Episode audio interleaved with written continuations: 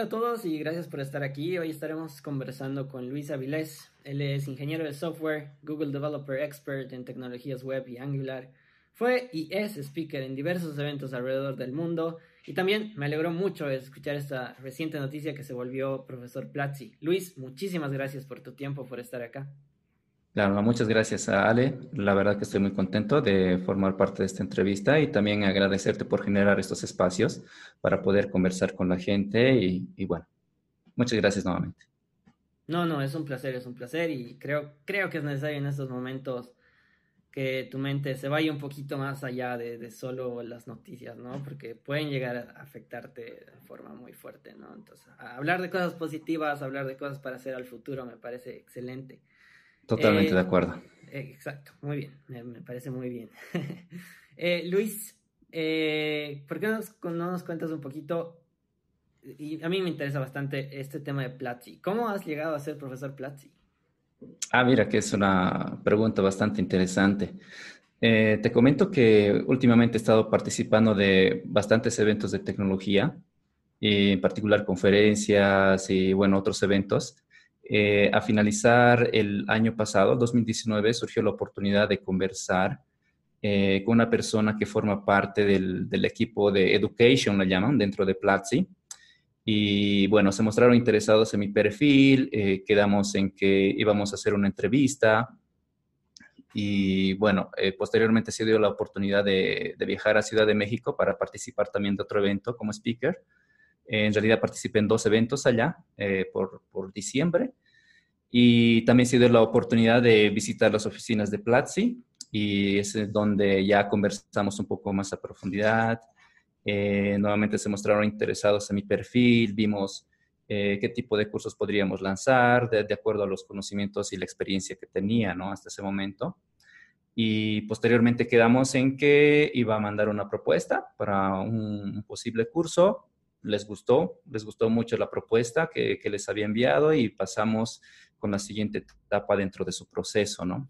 Eh, lo que quiero recalcar con esto es que no, no fue como que, ok, quiero que des un curso con nosotros y, ya estaba grabando con ellos, sino que tiene ya un proceso establecido eh, para poder gestionar desde la planificación de sus cursos y obviamente el contacto con sus profesores o instructores entonces eh, que también hicimos una, una, llamada en vivo con una clase de prueba, le llaman, ¿no? Hicimos ahí como una sesión, eh, obviamente online, y la cual tenían que evaluar junto con, con, su equipo. Y posteriormente uno tenía que esperar la respuesta, también les gustó que como la forma en cómo se desarrolló la clase y bueno, cómo se la llevó adelante, etcétera. Y bueno, pasamos a ya hablar sobre la planificación del curso, planificar el viaje, cuándo se va a grabar, cuánto tiempo, etcétera, ¿no? Excelente, genial. Y en lo que me comentabas me han surgido dos preguntas. La primera es, ¿qué, qué propuesta tú les has mandado? ¿Qué es lo que has dicho? Bueno, yo quiero enseñar esto y por qué has decidido ese tema.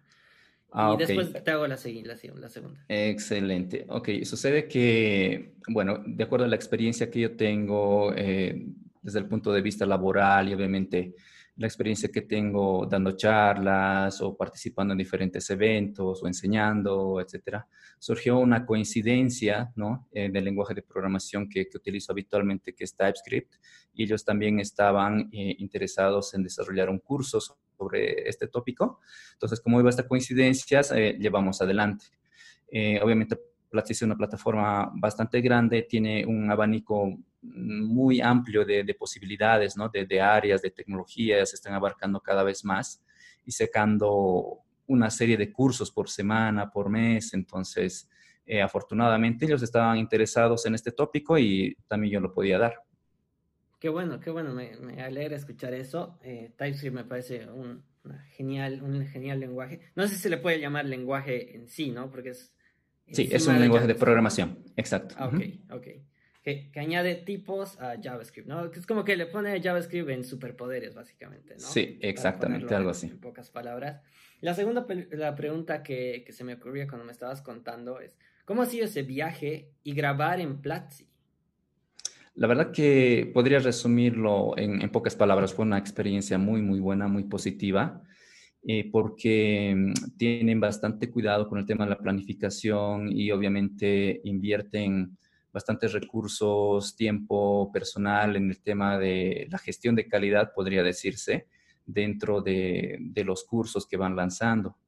¿no? Obviamente se trabaja con un equipo Obviamente no podría detallar eh, mucho, digamos, sobre todo el proceso o, de cómo se ha grabado el curso, pero sí mencionar que tiene ya un equipo establecido para poder eh, grabar las clases, poder planificarlas y obviamente estar en un estudio de grabación, sí, eh, es una experiencia bastante gratificante y podría decir muy, muy interesante a la vez.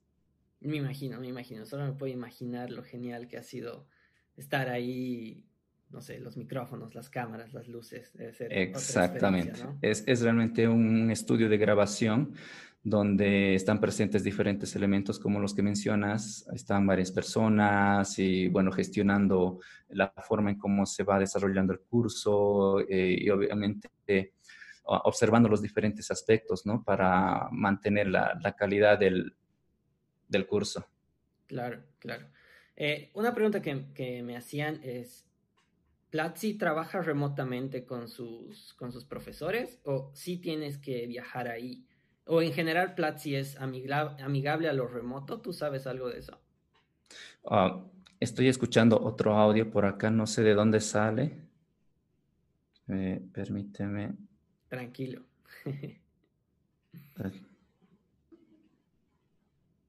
pues... Wow. Ok, creo que ya lo pillé. Ahora sí. Perdón, ¿me puedes repetir la pregunta? Pasa, pasa. Eh, no, lo que te decía es que me hacían preguntas sobre Platzi en específico, si los profesores Platzi pueden trabajar remoto o tienen ah, que viajar sí, sí, o sí ahí a Platzi. Y en general, ¿cómo es la cultura remota de Platzi? No sé si tú sabes al respecto. Ok. Mira, para la primera parte de tu pregunta, no tengo conocimiento eh, de que existan profesores que, trabajen a remoto, ¿no? Ellos consideran la parte de la grabación de sus diferentes cursos en sus estudios, ya sea de Bogotá o ya sea de Ciudad de México. Entonces, siempre que se tenga que grabar un curso, entonces los profesores tienen que viajar hasta sus estudios, obviamente porque ya tienen el equipo, tienen el personal eh, capacitado para este efecto, ¿no? Y no conozco eh, otra vía o que, alguien pueda grabar los cursos desde su casa o desde su escritorio. Eh, por otra parte, no estoy seguro, creo que no podría dar una respuesta certera sobre las oportunidades en cuanto a trabajo remoto o al, equipo que trabaja remotamente para Platzi, pero hasta donde vi, eh, tiene un equipo bastante grande y la mayoría de ellos trabajan on-site, ¿no? Trabajan dentro de las oficinas de, de la misma empresa. Obviamente tienen diferentes equipos eh, con diferentes roles, etcétera. Y a la vez, mm, estoy seguro también que bajo las circunstancias actuales están trabajando remotamente, ¿no? Obviamente para precautelar la, seguridad y la salud de, quienes forman parte de, todo el equipo de Platzi. En este momento sí lo están haciendo remotamente. Me imagino, me imagino que han debido tomar todos los recaudos necesarios. Y bueno, en, la industria de software creo que es más fácil. Siempre esto es remoto, creo que siempre está en la cabeza de varios desarrolladores. ¿Tú tienes experiencia trabajando remotamente? Sí, sí, sí. De hecho, poco más de un año estuve trabajando ya remotamente como freelancer. Y antes de esto sí estuve trabajando dentro de, oficinas, ¿no? Pero también ya para, para clientes del exterior. Excelente. Y tú, que tienes mucha experiencia en años de, software, ah, ¿tú crees que en este momento eh, las empresas estén contratando? ¿Tú cómo ves este, este tema? Incluso como freelancer has debido ver que, no sé, si ha cambiado la demanda de cierta forma, no sé. Eh, no podría dar una respuesta muy certera sobre este punto, pero definitivamente yo creo que el contexto actual va, va a afectar a ciertas empresas, va a afectar a, ciertas oportunidades que se puedan generar en torno al desarrollo de software. Eh, sin embargo, considero que muchas empresas todavía están contratando porque la demanda eh, desde hace ya bastante tiempo no, nunca ha parado. las empresas siempre van requiriendo cada vez más de desarrolladores, ¿no? programadores o DevOps o personal calificado para poder resolver los, los diferentes problemas, ¿no? Que van a, desde startups o empresas ya muy bien establecidas y un rango de productos increíble, ¿no? A, a nivel mundial o escala global, podría decirse. Sí, concuerdo totalmente con lo que dices. Eh, y Luis, te quería preguntar, otra cosa que resalta de tu, de tu currículum es que eres un Google Developer Expert. ¿Cómo alguien se convierte en un Google Developer Expert? Esa pregunta es bastante habitual, ¿no? Pero y no es una, bueno, no tiene una respuesta directa, podríamos decir, porque primero eh, se trata de un programa de Google, eh, se trata de un reconocimiento que, que, te da Google por los aportes o por la experiencia que tienes, ¿no? Y obviamente también evalúan diferentes aspectos para formar parte de dicho programa. ¿No? Los Google Developer Experts no trabajan para Google como tal, pero como dije anteriormente, eh, gozan o, tienen este reconocimiento por parte de la, empresa, ¿no? De Google. Y bueno, para, llegar hasta ahí, quizá yo tuve la, oportunidad de, aportar de diferentes formas con, con, lo que es la comunidad. Sí, tengo varios años de experiencia participando en diferentes eventos, ya sean locales, internacionales, ¿no? Conferencias de tecnología, también he aportado, por ejemplo, escribiendo artículos, ¿no? Artículos técnicos en mi blog, eh, grabando cursos para plataformas online. También he estado con, por ejemplo, eh, proyectos eh, publicados en mi GitHub, ¿no? También he aportado en ese sentido, generando un poco de, open source desde, desde mi perspectiva, podría decirse. Entonces, puede que todo este camino que he ido recorriendo a lo largo de, este tiempo me ha servido para formar parte de este programa o que me lleguen a nominar para formar parte de dicho programa, ¿no? Que tengas toda esta experiencia tampoco te asegura formar parte de este programa, puesto que, como acabo de mencionar, te tienen que nominar, ¿no? Ya sea por, por parte de Google como tal, y también entras dentro de, de, un proceso, ¿no? Donde vas detallando las actividades que has ido desarrollando, de cuál ha sido el impacto eh, de todas estas dentro de la comunidad y, bueno, y otros factores, ¿no? y sin mencionar que después también vienen otras entrevistas. Me imagino que es un proceso complicado y no, felicitarte por, por todo lo que estás logrando. Eh, es genial que personas bolivianas estén haciendo tanto impacto en el mundo.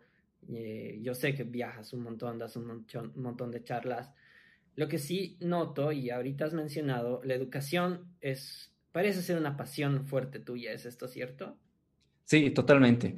La verdad que desde siempre mm, tenía la idea de, poder compartir mi conocimiento, poder eh, enseñar a otras personas, ¿no? Esto ya desde, desde colegio incluso, pero eh, no se dio ya hasta entrado a la universidad, donde definitivamente sí me animé a dar el primer paso, ¿no? Poder hacer esto por mi parte de una, de una fundación acá en Cochabamba, donde impartíamos clases a estudiantes de colegio durante las vacaciones de invierno, de verano, etc. Entonces yo fui enseñando matemáticas, física para estudiantes de, últimos años de colegio.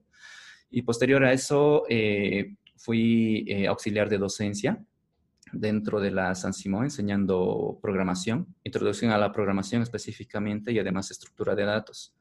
¿no? Eso ya fue un, paso importante también dentro de lo, de lo que acabo de mencionar y es algo que disfruté bastante y me animó a, abrir diferentes cursos dentro de la misma universidad. Hacía cursos obviamente eh, relacionados a ambas materias, estructuras de datos, programación, eh, abordando diferentes conceptos de manera práctica.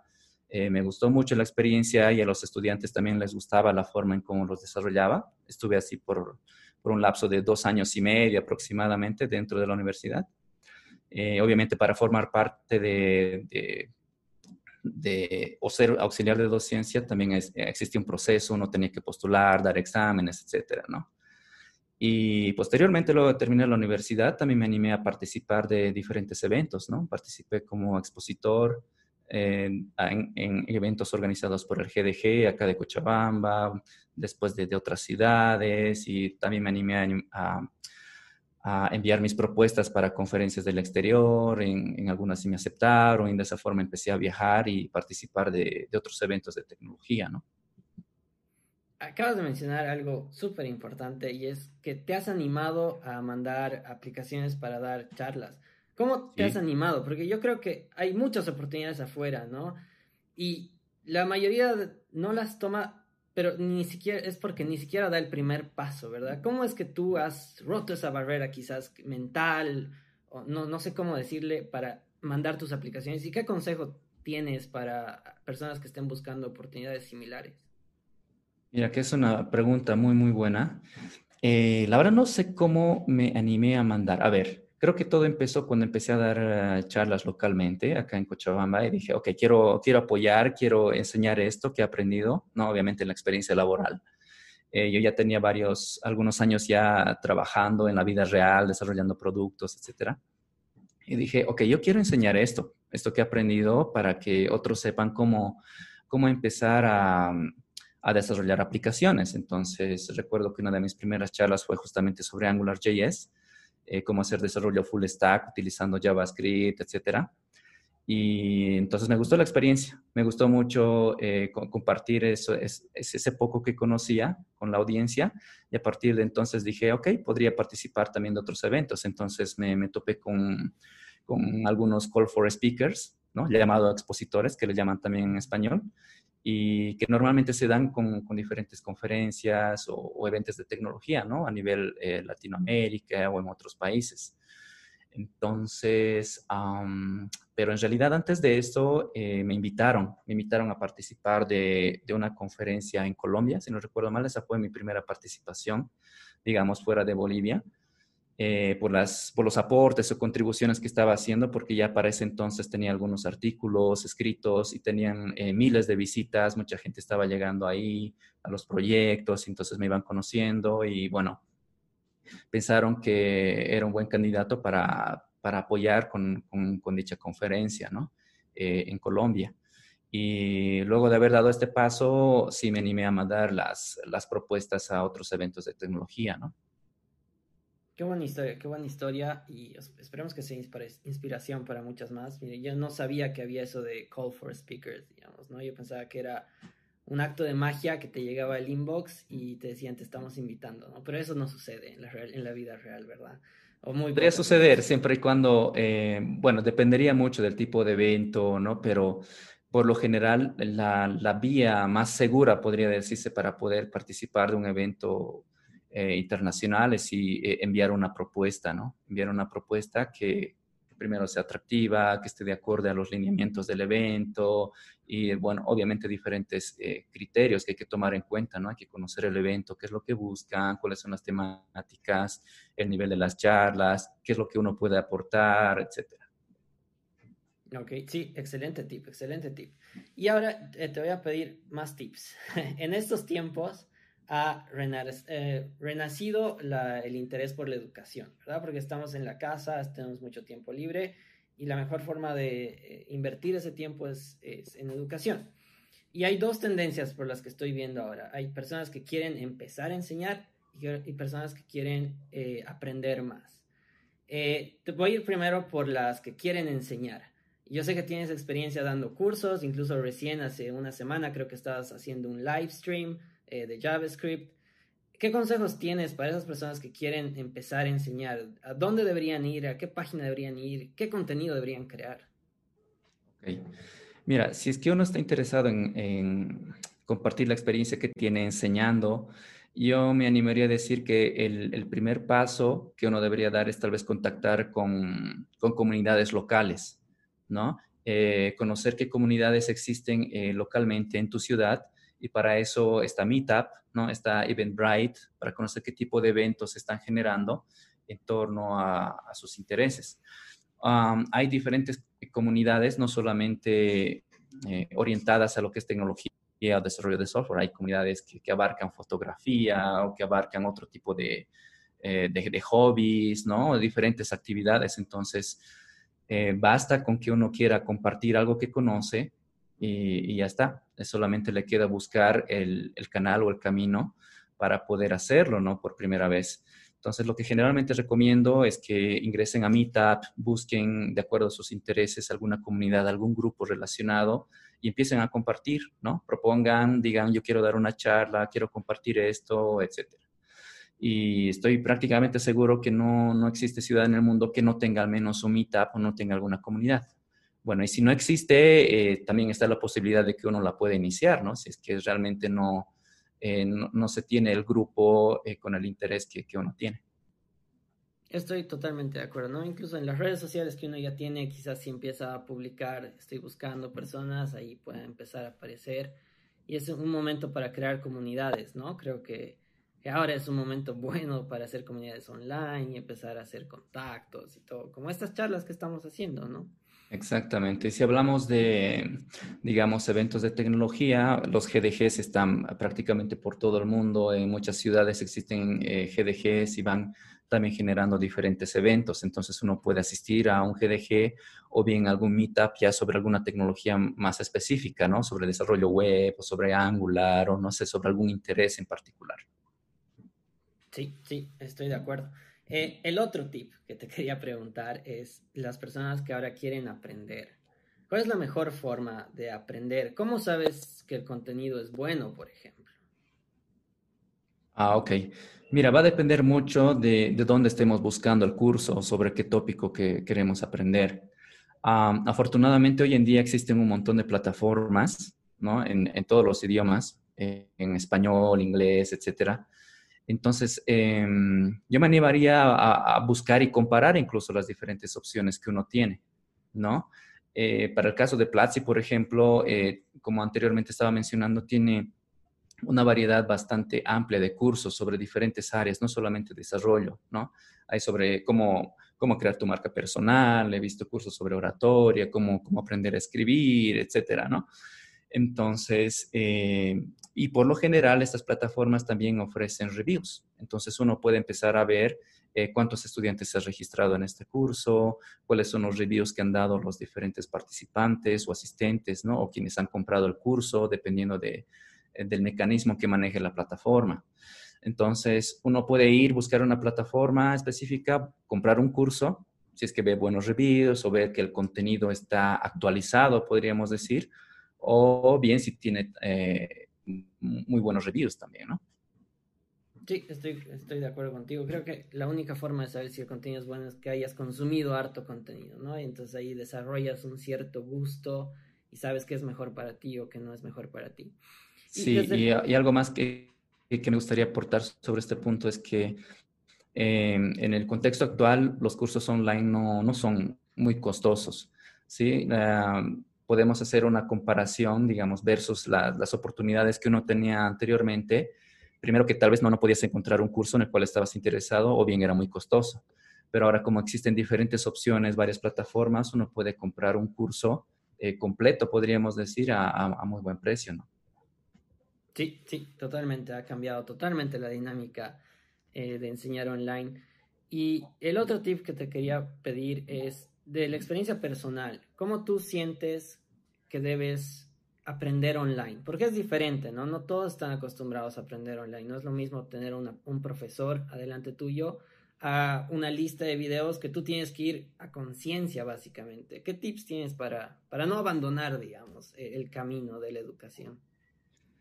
Ok, Pienso que esta pregunta está relacionada a la anterior y algo que me olvidé mencionar es que justamente YouTube ofrece una variedad eh, bastante amplia también en cuanto a videos y cursos. Entonces hay mucha gente que va subiendo videos con, con, bastante contenido.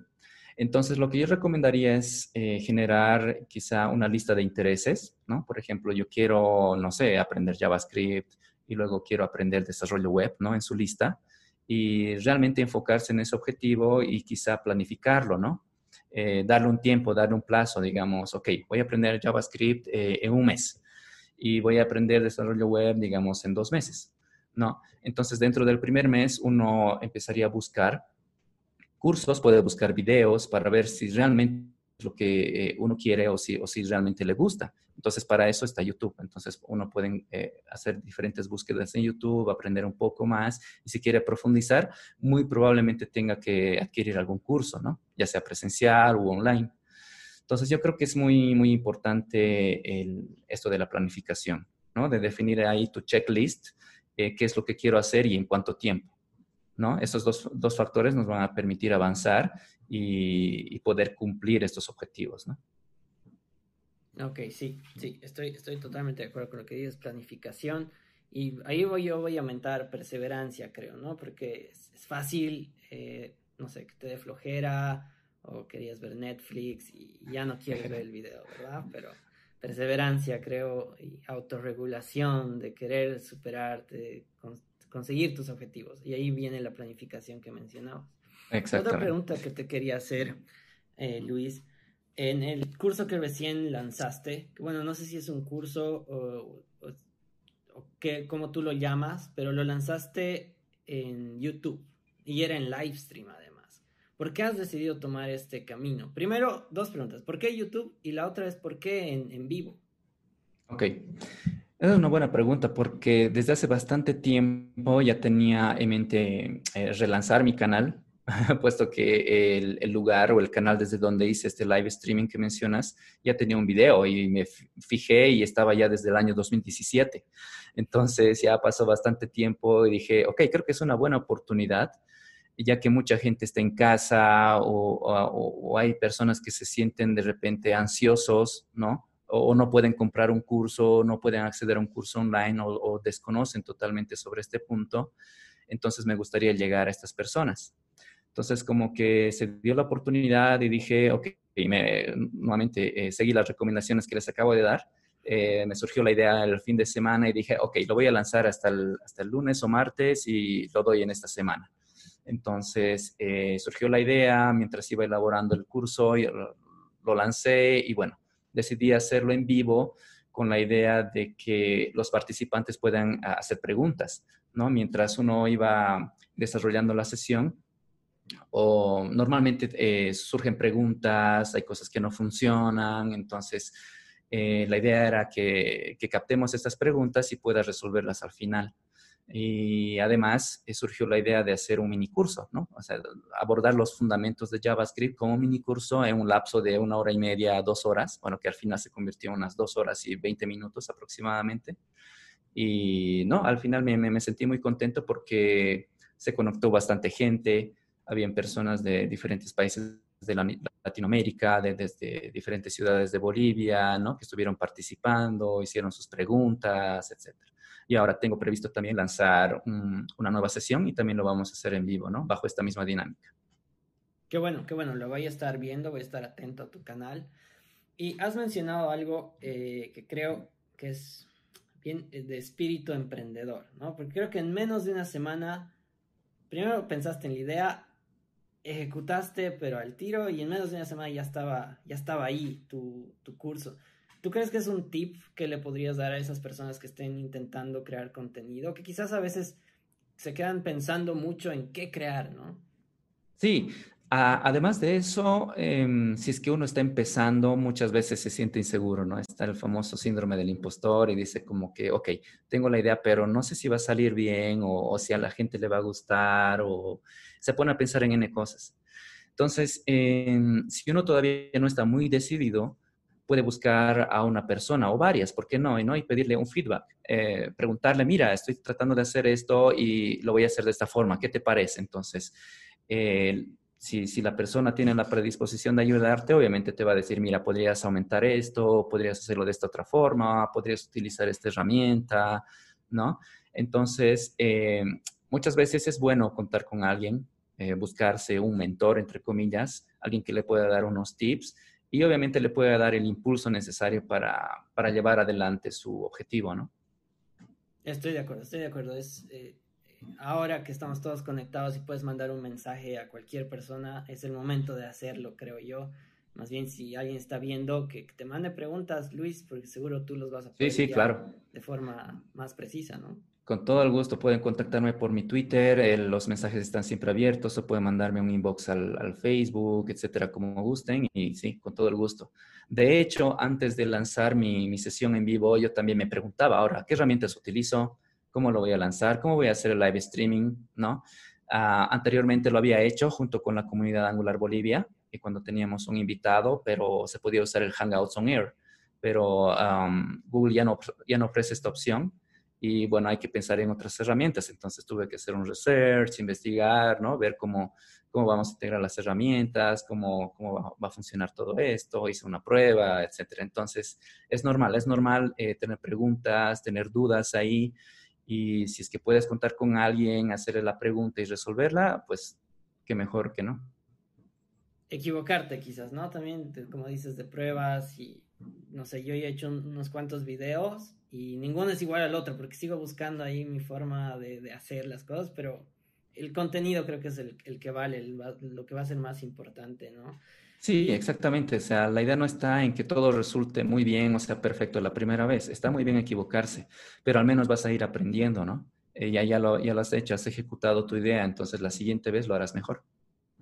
Estoy 100% de acuerdo con lo que acabas de decir. Eh, equivocarse es la mejor forma de aprender, ¿no? Claro, eh, ir aprendiendo mediante tus errores para no repetirlos, ¿no? Pero ese proceso es el que te hace aprender un montón. En lo que mencionabas, yo creo que le entraba a muchas personas la duda, eh, ¿qué herramientas has utilizado para hacer tu live stream? Bueno, mm, primero una cuenta Google, ¿no? Para tener ya tu canal en YouTube. Si es que uno está pensando hacer un streaming por YouTube, tiene que habilitar dicha opción obviamente todo esto está documentado, uno puede hacer una pequeña búsqueda en Google, cómo hacer live streaming en YouTube. Hay guías completas, la verdad, no les miento, pueden seguirlas paso a paso, pero el paso más importante es habilitar tu canal para que puedas hacer live streaming. tienen que aprobar, lo hicieron en menos de 24 horas en mi caso, y a partir de ahí ya puedes hacer el, el, streaming, ¿no? Entonces, eh, puedes hacerlo directamente desde el YouTube Studio, que es la herramienta que está dentro de, de YouTube la cual la vas a poder usar una vez que tengas aprobado este, este proceso para el streaming nuevamente.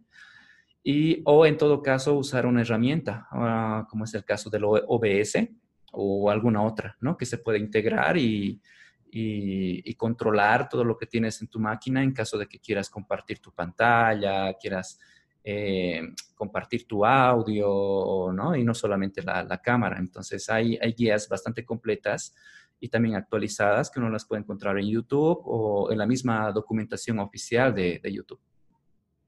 Sí, este, eh, eh, mencionando el OBS, por ejemplo, es todo un mundo, ¿no? Entonces voy a intentar dejar un link en este video. Y Sí, además que es gratuito, es gratuito, es súper configurable. la primera vez podría ser, parecer algo confuso porque hay diferentes parámetros para configurar eh, lo que es el, el, el, audio, lo que es el video, etcétera pero no debería ser ningún impedimento. Puedes utilizar configuraciones por defecto para la primera vez y aprender en el camino. Sí, sí, estoy de acuerdo con lo que dices. Y Luis, ya, ya para no tenerte mucho tiempo acá, eh, quería preguntarte desde tu posición de profesional desarrollador de software, ¿cómo ves los siguientes meses? ¿Cómo piensas que va a ser una vez pasemos este tiempo difícil que sabemos que estamos pasando como mundo, ¿no? ¿Cómo, ¿En qué sentido? ¿En el ámbito profesional o...? Ah, ok, ya.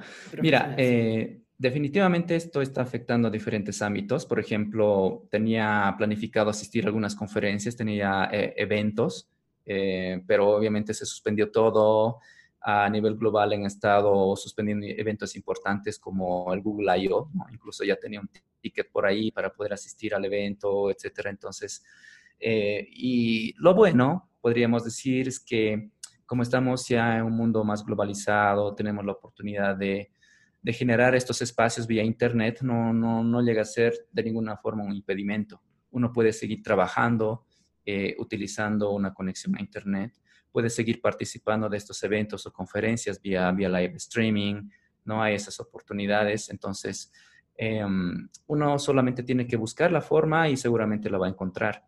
Y seguramente sí vamos a tener que tener más cuidado, al menos eh, un par de meses estimo que, esto va a tomar, ¿no? Dentro de lo que son las medidas de cuarentena, dependiendo del país en el que estemos, pero no, no es impedimento. Eh, tenemos eh, conexión a Internet, seguramente no todos, o seguramente algunos tienen problemas, está muy lento, etcétera, pero eh, se puede, ¿no? Entonces yo animo a la gente a seguir adelante, a seguir aprendiendo, a seguir desarrollando sus actividades y bueno, si es que llegan a sentir ansiedad, bueno, empiecen a participar de, algún meetup, algún, algún otro evento como, como el que tú estás organizando, ¿no?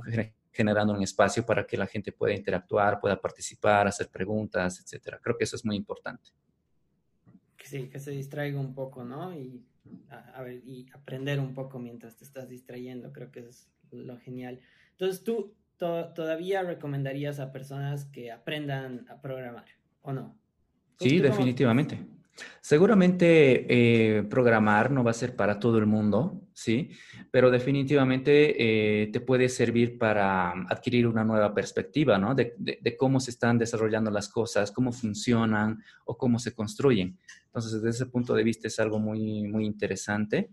Y por otro, si es que a uno le llega a gustar, ¿por qué no? Podría empezar a construir una carrera orientada a lo que es el desarrollo de software, ¿no? ¿Por qué? Porque hay bastantes oportunidades, incluso a nivel global, y también te da la posibilidad de, poder trabajar de forma remota, ¿no? Como, como es el caso de, muchos de nosotros.